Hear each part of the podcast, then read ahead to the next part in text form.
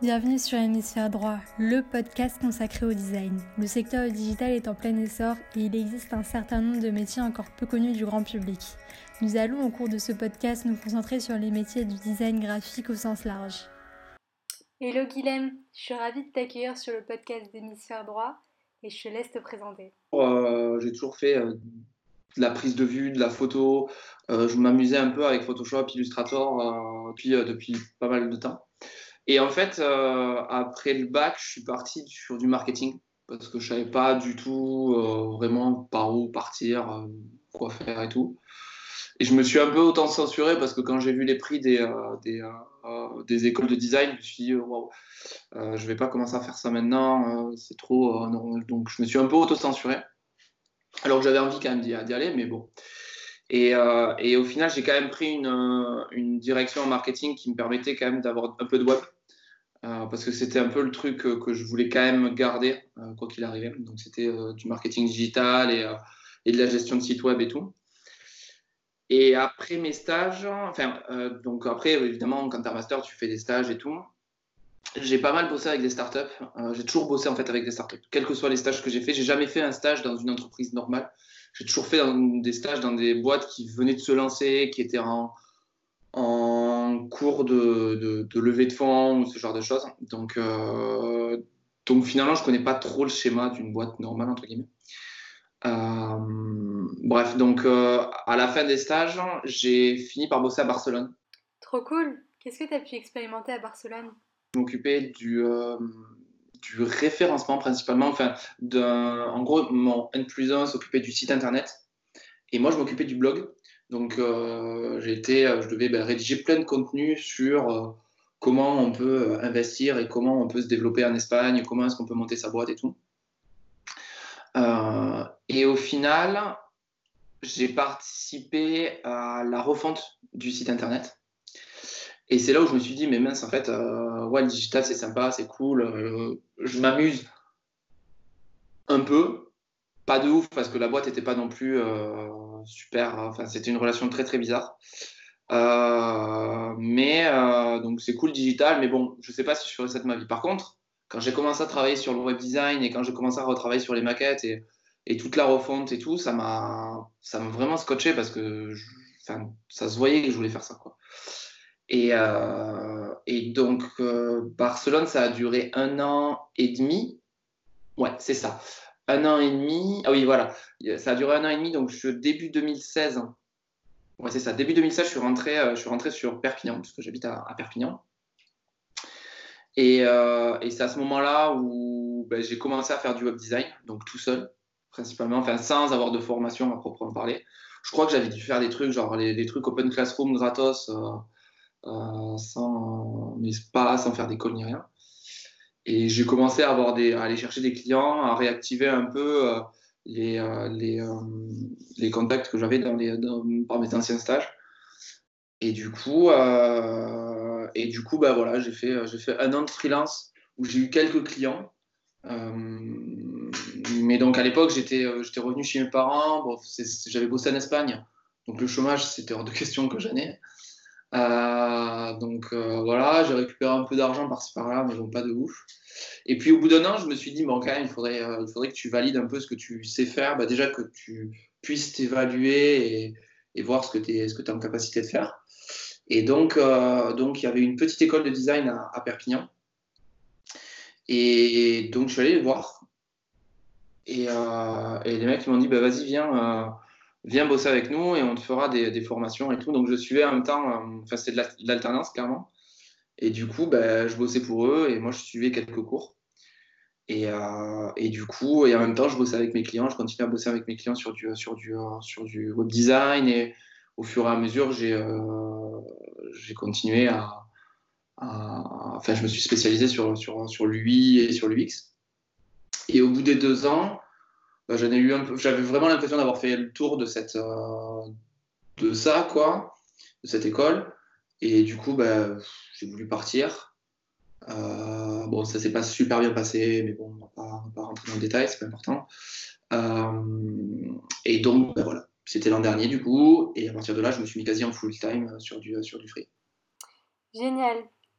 J'aimerais savoir comment tu as fait pour acquérir toutes les compétences, notamment en UX, où c'est plus complexe et en fait on voit l'émergence de pas mal de personnes qui proclament être des UX designers parce que c'est très tendance. Mais après, dans le fond, on se rend compte qu'on a un souci de légitimité qui est assez important. Donc comment tu arrives à mettre en avant ce type de skills et à te différencier? Euh,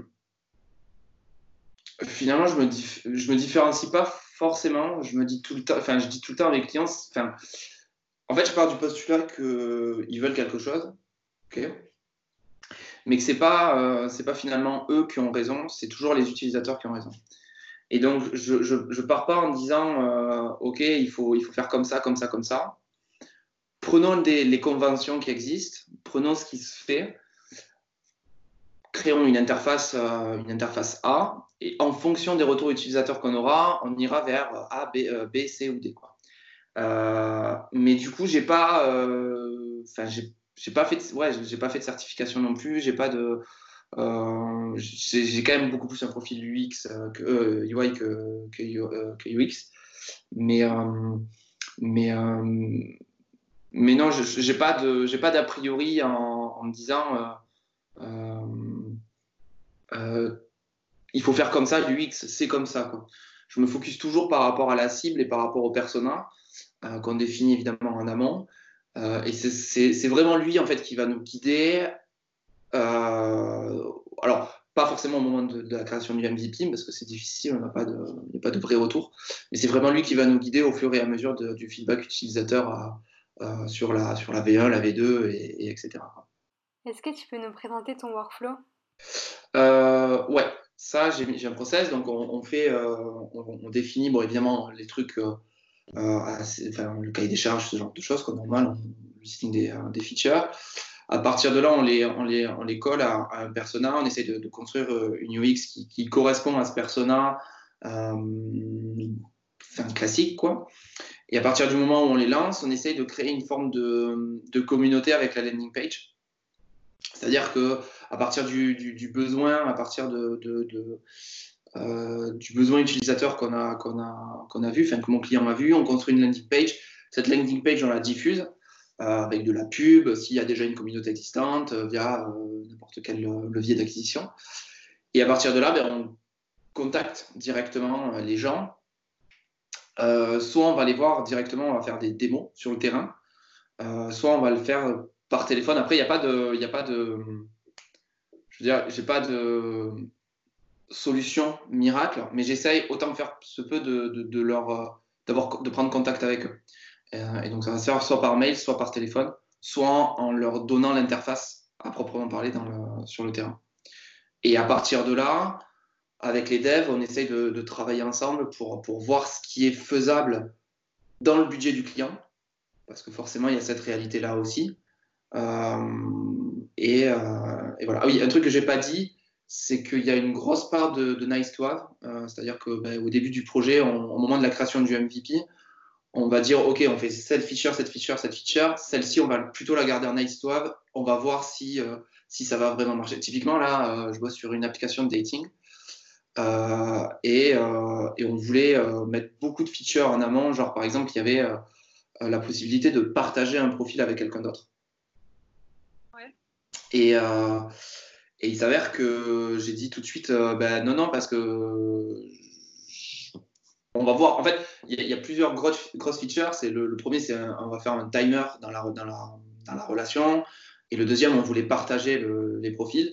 Et j'ai dit au, gars, non, attendez, on va, déjà voir comment les gens réagissent euh, déjà à l'application, à, tout ça, voir comment les gens réagissent à ce timer.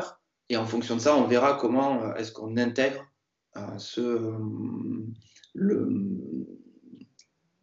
je sais plus ce que je veux dire, le, partage, de, le partage de profil.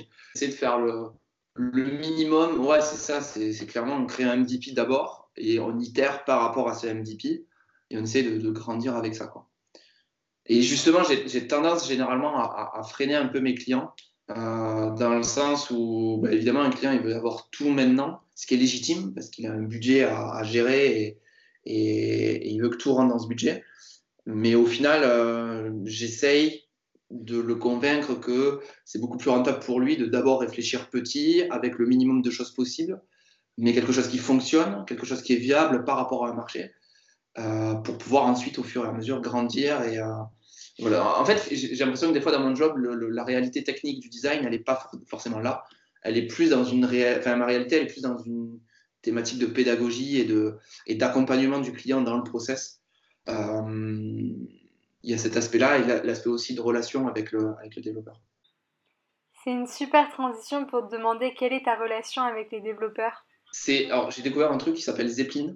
Honnêtement, je pense que ça a un peu sauvé ma vie. Euh, ça a un peu sauvé ma vie parce qu'au final, euh, alors après évidemment, si on part d'un cahier des charges qui est pas super, moi j'ai eu des, des, projets où j'avais pas le cahier des charges qui était hyper bien défini, où du coup j'ai aidé le, le, client à, à, travailler ce cahier des charges. Mais si on part du postulat que le cahier des charges il est bien défini et que euh, à la limite, on la travaille, le, développeur et le, et client et le designer, on travaille le, cahier des charges ensemble. Je fais un truc tout bête, c'est que j'intègre les clients et le développeur dans le Zeppelin, j'envoie directement les maquettes dessus. Et ensuite, euh, euh, alors, on va, réfléchir autrement. C'est qu'au début, je faisais ça. Et maintenant, depuis quelques projets, je les intègre dans un espace client Notion euh, public où, en fait, il y a tout il y a le cahier des charges, il y a tout le design system, il y a tout le, il y a les liens vers, vers Zeppelin. Euh, après, du coup, c'est difficile parce que il faut intégrer le client, le développeur et tout dans, cet outil-là. Mais j'essaye d'initier un un, fonctionnement un peu agile et de sprint euh, là-dedans. Euh, mais voilà, je travaille, je travaille essentiellement avec Zeppelin et avec, et avec Notion. Tu peux par exemple uploader tes fichiers sources sur Notion, ce genre de choses? Ouais, c'est ça. En fait, euh, c'est un, un, document où il y a le, il y a le, donc tout, tout l'aspect financier.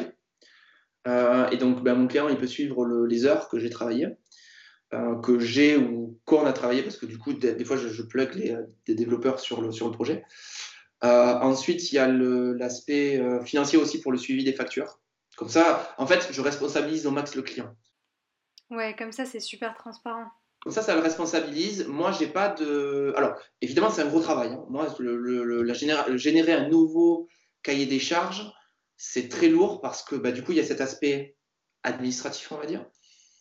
Euh, il y a l'aspect technique où, avec le développeur, on rédige à fond le cahier des charges.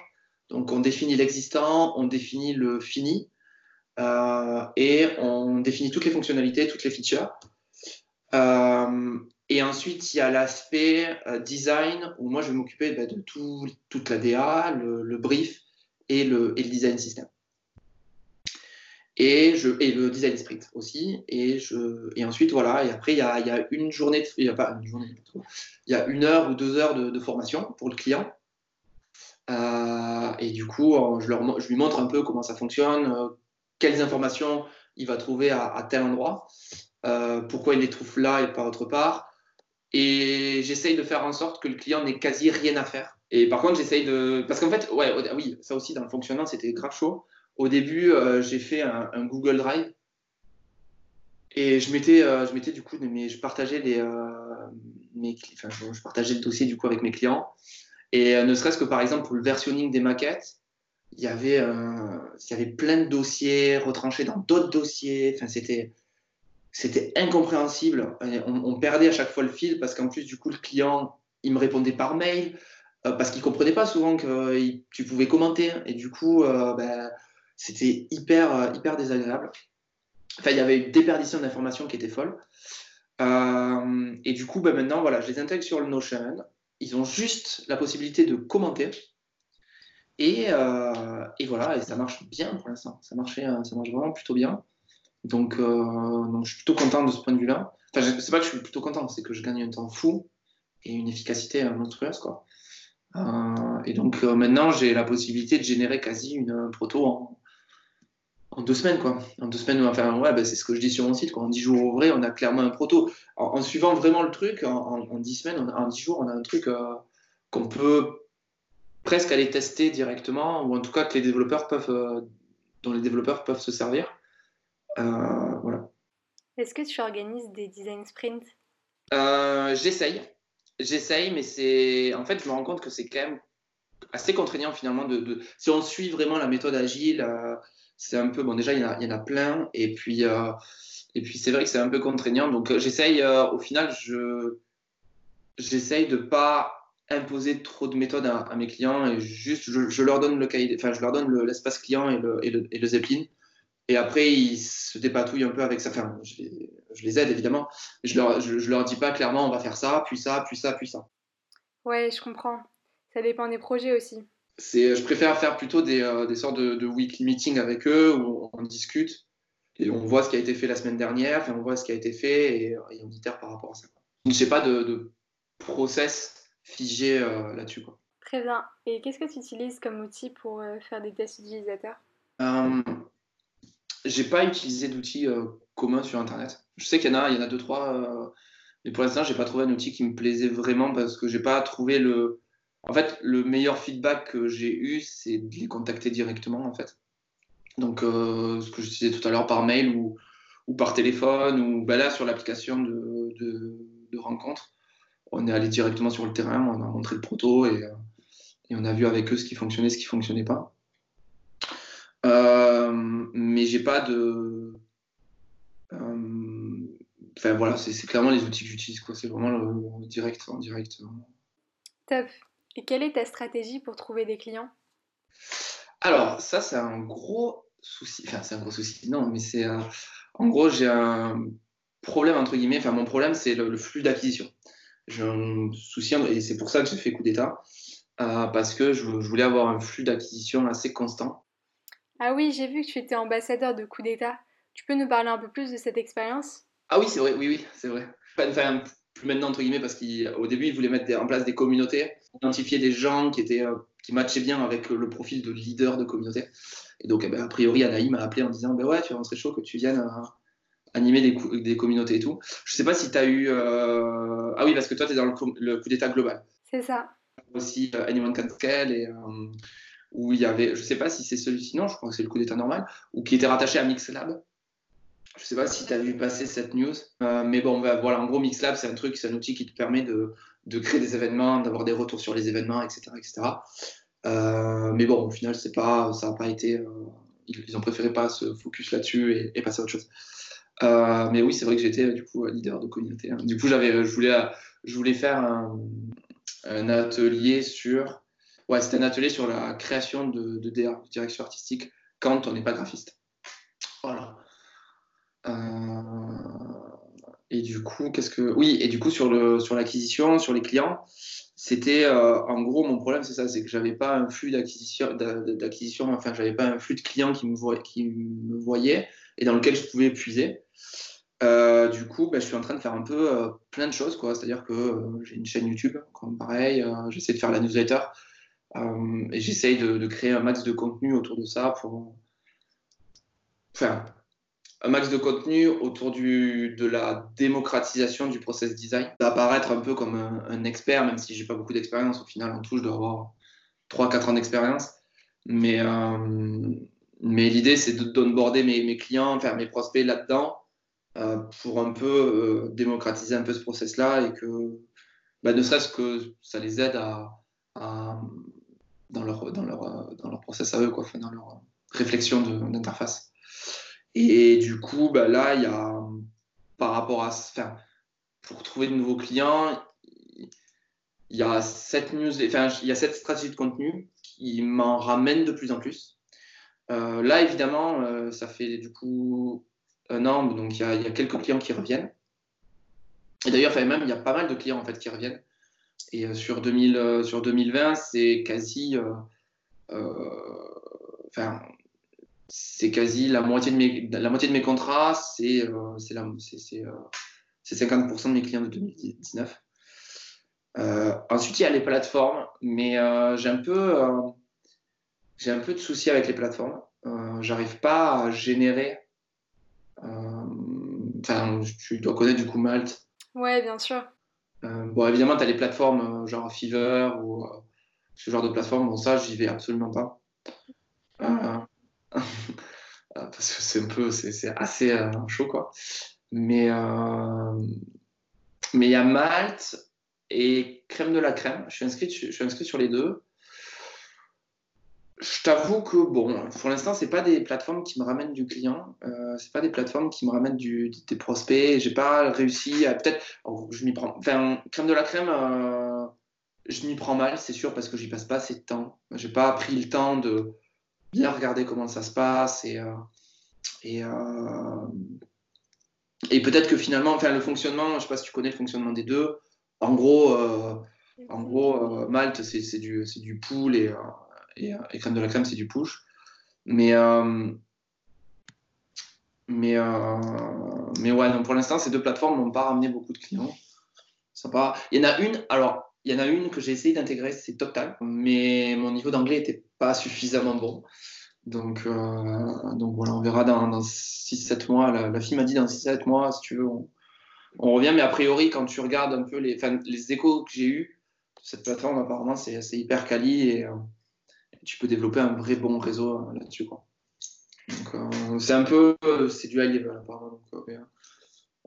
Mais pour l'instant, après, en flux d'actifs, en, levier de clients, je n'en ai pas d'autres. Si LinkedIn, j'essaie de développer LinkedIn de plus en plus. Mais ça marchouille, on va dire. On va dire que ça marchouille. Qu'est-ce qui marche le mieux alors? Pour l'instant, c'est le réseau. Ouais. Réseau et Ouais, c'est le réseau, clairement. C'est réactiver le réseau sans cesse et sans, sans spammer les gens, mais je veux dire, essayer d'écouter, entre guillemets, si c'est possible, euh, le, euh, au max son, son réseau. Et, euh, et, voilà, même si je pense que LinkedIn, si tu travailles. En fait, je pense que, en fait, je pense que tout est plus ou moins lié. C'est-à-dire que si tu travailles bien ta stratégie de contenu sur tous les réseaux possibles, enfin sur, sur Insta, sur et LinkedIn principalement, je pense qu'il y a moyen de générer pas mal de, pas mal de, bruit autour de toi et du coup faire en sorte que les gens se souviennent de toi et que, et que tu puisses euh, bah, avoir du, business. Je pense que le, mieux, c'est ça. Mais par contre, c'est ça, c'est que ça prend beaucoup, beaucoup de temps. Et en fait, ce qui induit derrière un fonctionnement quasi, euh, quasi euh, presque, euh, j'ai pas envie de dire robotique, mais, c'est presque ça. Tu es obligé d'être organisé. Parce que si bah, la préparation de la newsletter, ça prend, ça prend quand même du, temps. Euh, D'autant que le format de la newsletter, elle, a, changé. Au début, euh, j'envoyais que mon contenu à moi, ce qui fait qu'il fallait en amont que je rédige le contenu, que je le prépare. Euh, donc ça me prenait énormément de temps. Et maintenant, j'ai switché sur les articles les plus intéressants que je trouve et qui, je pense, peut apporter le plus de, valeur ajoutée à, ma, communauté. Mais, ça prend quand même du temps. Les vidéos aussi, ça prend énormément de temps je savais pas du tout qu'une qu qu vidéo demandait autant de temps d'écriture. Donc euh, voilà. Euh, mais c'est super intéressant. C'est vraiment génial. Donc, euh, donc je continue, mais ça prend beaucoup de temps. Et, euh, et en fait, tu as tout un fonctionnement derrière qui dépend un petit peu de, de, de cette stratégie-là, en fait. Donc euh, voilà. À propos de ta chaîne YouTube, quelles sont les thématiques que tu traites? Alors, il y a une thématique très technique entre guillemets, c'est-à-dire que au début, euh, je faisais pas mal de sites WordPress. Ouais. Euh, et le site WordPress, l'interface, bon évidemment c'est pas le mieux. Euh, donc je fais pas mal de vidéos WordPress pour aider mes clients et dans la compréhension en fait, tout simplement. parce qu'en fait j'ai. C'est intéressant, donc tu guides vraiment tes clients. On peut dire que c'est un peu une approche de mentor finalement. Ouais, pourquoi pas, ouais. Ouais, en vrai, ouais, clairement. J'y ai pas pensé, mais euh, ouais, c'est vrai, ouais. Oui, oui, parce qu'en fait, je les aide euh, après, euh, parce qu'au final, en fait, entre guillemets, c'était plus une question de temps, c'est-à-dire que j'avais un peu assez de répondre à mes clients en mode, bah, il faut appuyer là, il faut appuyer là, il faut appuyer là. Au moins, là, je leur dis, ben voilà, tout, enfin, tout le contenu. Il y a six vidéos pour l'instant, donc voilà, mais il y a du contenu là-dessus. Allez-y, parce que vous aurez toutes les réponses à vos questions. Euh, et d'ailleurs, il y a des vidéos, enfin là, euh, là du coup, bah, je suis en train d'en monter une, mais ça peut être des vidéos très courtes de 3 minutes sur comment est-ce que euh, on ajoute un utilisateur, par exemple, et des vidéos sur la découverte de l'interface qui m'a pris, qui a pris beaucoup de temps. Beaucoup de temps. mais donc voilà, je fais, du, je fais du WordPress et du Salient parce que je travaille avec Salient. et après, j'aimerais développer ça sur le process design, sur comment est-ce qu'on travaille un cahier des charges, comment est-ce que on travaille une approche autour du, euh, du, design d'interface. Comment est-ce qu'on peut même intégrer des développeurs et des, des, des, des designers et des, des j'ai plus le terme, et des content marketers dans le process, dans la création d'une interface, ou même plus global dans la création d'une offre finalement. et même plus simplement, comment est-ce qu'on intègre un freelance dans une boîte? Parce que c'est jamais simple finalement de d'avoir ce fonctionnement d'heures travaillées et de tarifs aussi. Enfin, voilà. et ensuite, voilà, c'est vraiment le, les deux approches, les deux thématiques que je travaillais le plus. et après, moi perso, j'aimerais aussi développer un peu plus Webflow. mais pareil, je prends pas le temps, je prends, j'ai pas assez de temps pour le voir. Est-ce que tu trouves que c'est plus simple que WordPress? Peut-être, je sais pas si c'est plus simple, parce que c'est peut-être plus simple pour nous, parce qu'on connaît euh, des interfaces type Photoshop, mais peut-être pas. Moi, je le dirigerais juste pour un point de vue perso, euh, enfin, pour les mecs comme nous, quoi, pour les designers. Euh, mais parce que je pense que pour des clients, ça les intéresse pas de savoir Webflow, quoi. Ça les WordPress les intéresse, je pense, parce qu'il y a la possibilité de créer facilement des articles, par exemple. Après, sur Webflow, tu peux également créer des CMS. Donc, c'est similaire. Ouais, ouais, ouais j'ai vu, mais par contre, il y a des notions hyper. Euh, ça va, c'est beaucoup plus profond. C'est-à-dire que tu as toutes les notions de, de margin, de padding, de choses comme ça. Ouais, exact. Mais euh, ouais, ouais, c'est. Pourquoi pas Après, pour l'instant pour les clients, j'ai pas le. J'ai pas eu envie de les onboarder sur cet outil-là. Mais, euh, mais clairement, ne serait-ce que déjà pour moi, parce que c'est quand même une interface. Enfin, c'est quand même un outil. J'imagine que tu l'utilises du coup. Oui, c'est un outil super utile. C'est quand même un outil qui est quand même hyper puissant. Donc euh, voilà. Super. Et eh ben écoute, pour clôturer l'épisode, je vais te demander quel est ton conseil pour quelqu'un qui souhaite débuter en design? Euh, Faire. Faire, il faut, il y, a, que, il y a que faire et refaire et refaire et refaire. C'est-à-dire que c'est un peu, euh, c'est un peu c'est un peu con ce que je veux dire, mais c'est comme la, chanson de, de quoi. C'est-à-dire que si tu veux filmer, tu prends une caméra, quoi. Mais, euh, mais c'est ça, en fait. Euh, au final, si tu veux commencer à faire du design, ben, en fait, il faut pas se dire du design, il faut faire du beau. Si je veux faire du design, c'est que je veux résoudre un problème. Parce que si tu prends étymologiquement parlant, la, définition du design, c'est que ça, résout un problème. Euh, et je pense que si tu es dans cette optique-là, si tu es dans cette approche-là, ben, en fait, le design pour toi, ça va paraître un peu plus simple. Et, euh, après, ben, du coup, tu vas te lancer, tu vas te jeter à l'eau. Alors évidemment, tu as, les barrières de, Photoshop et tout, mais ne serait-ce que, par exemple, si tu prends, je trouve... Oui, c'est vrai qu'aujourd'hui, Adobe XD et Sketch proposent des interfaces intuitives. Ben voilà, typiquement, tu prends ça, tu prends des petites inspi sur, euh, sur, sur Pinterest ou sur Insta, et euh, tu arrives à, générer déjà du truc qui est, cool quoi. Et, euh, et je pense qu'en fait le plus compliqué c'est pas de se lancer mais c'est de se confronter au jugement. Euh, et en fait quand tu es, es designer il faut pas il faut pas avoir peur de ça quoi. Si, tu commences à te à, te, à te braquer par rapport, par rapport à ça, bah, tu es, fichu parce que quand, tu, quand, tu, quand tu fais du free ou quand tu es designer, tu es en permanence jugé. Euh, donc en fait non, je pense que si tu veux te lancer, enfin voilà, tu te lances, tu fais, parce qu'aujourd'hui il y a plein d'alternatives euh, pour te, pour te lancer, assez facilement sans que sans que tu te brûles trop les ailes. Donc euh, donc non, il faut faire quoi, faire, faire, faire et refaire et refaire. Et, et justement ne pas avoir peur de se confronter parce que c'est là où tu auras le meilleur focus quoi. Le meilleur focus que tu puisses avoir, c'est de dire c'est de la merde et pourquoi c'est de la merde. Euh, si tu dis, si, les, si, tout le monde te dit c'est super beau, bon, bah, c'est bien, c'est sympa trois secondes, mais ça flatte l'ego, mais ça fait pas avancer le truc. Quoi. On est toujours à la recherche de feedback constructif. Exactement, voilà. Et euh, c'est voilà, dire c'est beau, c'est bien, mais ça fait pas avancer le truc. Donc euh, faire et se confronter.